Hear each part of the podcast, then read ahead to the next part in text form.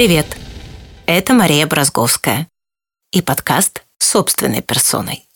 Свежие, нестандартные и запоминающиеся ответы на важные вопросы. Практическое руководство, как перейти на высокий уровень жизни и быть впереди. О личном бренде, психологии в бизнесе и самореализации. Об искусстве жить и не только. В первом сезоне «Азы для прогресса». Я сижу здесь. И ситуация сложная. На меня направлена камера, свет, и, между прочим, от него жарко. На меня направлены глаза съемочной группы и десятки тысяч глаз ваших. И я вас не вижу, а вы на меня смотрите. Между прочим, многие именно так представляют себе ад. Да кто я такой? Представьте, что вас пригласили на вечеринку, и вы там никого не знаете – ну, если хотите, вы можете усилить этот экшен и представить, что через час вам нужно отправиться на церемонию «Оскар». Или, допустим, помню, как я стояла в рыжей футболке, а поверх был надет синий передник. Не знаю, что может быть более нелепо. И я должна была стоять по струнке перед столом, а за столом сидели долларовые миллионеры и их холеные женщины. Мне было 17, и я работала официантом. Нужно было доказать, что ты не верблюд.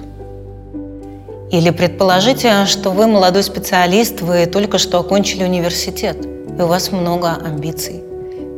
Или вы маленький мальчик, вы хотите вырасти, построить большой дом для своей семьи, но у вас пока совсем нет денег, а вы хотите жениться на самой красивой девочке. Или, может быть, вы мать-одиночка. Или, может быть, у вас есть классная, блестящая идея, вы работаете в большой компании, но вы пятый помощник справа, шестого зама с конца, и вы робеете открыть рот. Что объединяет все эти ситуации? Один единственный вопрос. Да кто я такой?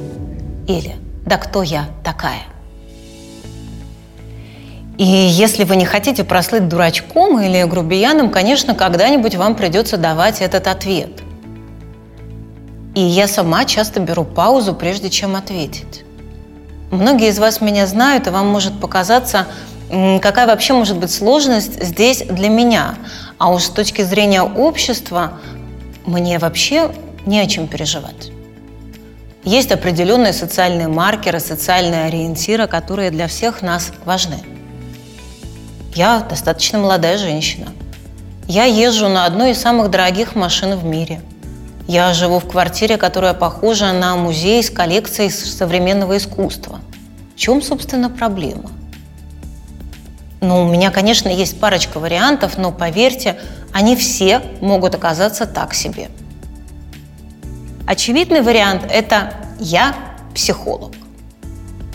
Честно говоря, так лучше не говорить. «М-м, ты работаешь с психами. Ну или ты злишься? Ты волнуешься о чем-то? Ты что, сомневаешься в себе? Ты ж психолог. Ну или вот это вот, она, наверное, знает нас насквозь. Поверьте, многих людей вообще не вдохновляет эта мысль. Много лет назад на каких-то свиданиях, которые не имели для меня большого значения, мне вообще случалось говорить «у меня детский садик». Помню, как однажды мужчина, который провожал меня после обеда, с некоторой долей недоумения посмотрел на мой спортивный «Мерседес», и мне пришлось пожать плечами и сказать, что детский садик – это очень прибыльный бизнес. Есть второй вариант – и он тоже не очень. А, например, я психолог, и у меня блог на пару миллионов человек. Здесь все начинают так вздыхать. Во-первых, я сама не хочу, чтобы люди считали меня блогером.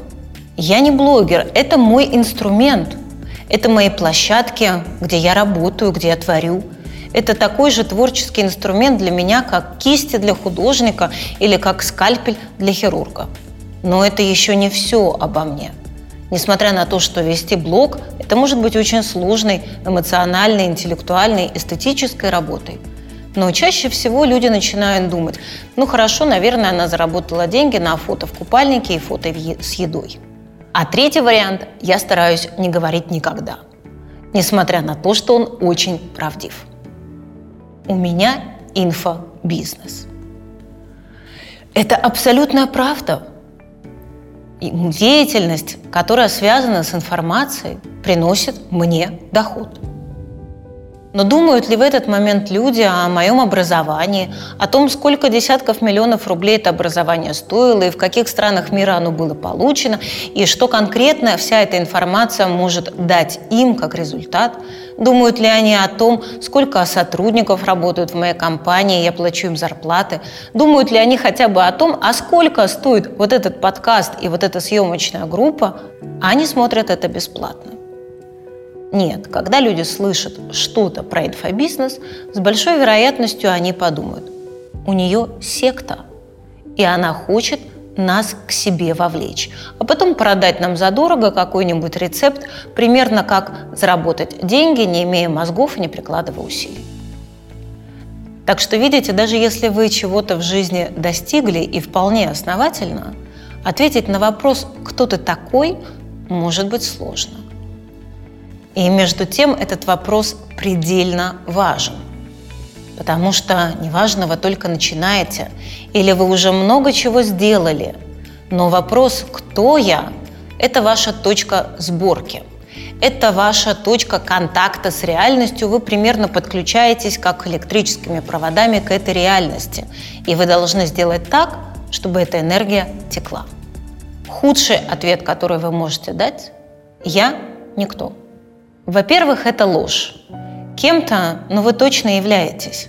Другое дело, что вам настолько не нравится, настолько неприятен этот ответ, что вы хотите его перечеркнуть или замазать белой краской и никогда об этом не вспоминать.